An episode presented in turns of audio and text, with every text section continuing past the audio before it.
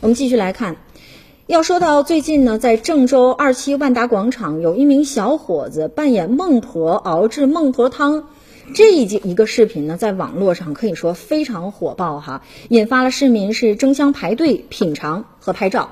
当然了，这不可能是传说当中的孟婆汤了，也只是商家熬制的免费提供的一种凉茶。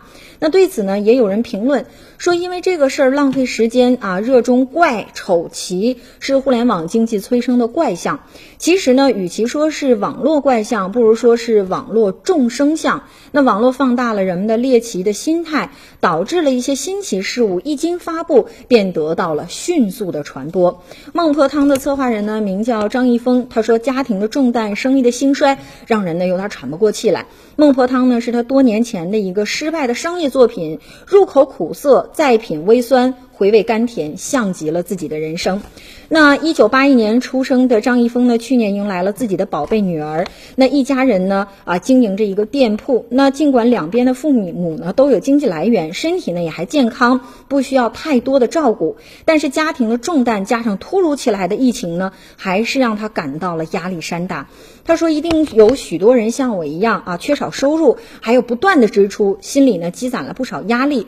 我就想啊，通过这样的一种方式，是让大家呢放松一下，暂时放下心中的那些烦恼，哪怕呢一下也是好的。表面上呢给大家送孟婆汤啊，是凑夜经济的热闹来娱乐大家。其实呢，张一峰想要通过这样的一次活动，来表达一下自己内心对压力的一种释放的态度。”他就说了，每个人呢都有压力和烦恼，学生担心的是成绩，年轻人呢想要事业有成，这些压力是不可避免的。但是呢，有些人就走进了这种死胡同，执着于自己不幸啊才遇上了这些事情。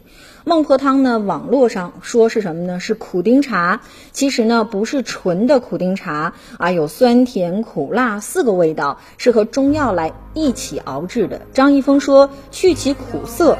留其干方，也许这就是生活。好了，这就是我们今天天天读报会的全部内容。我们明天见。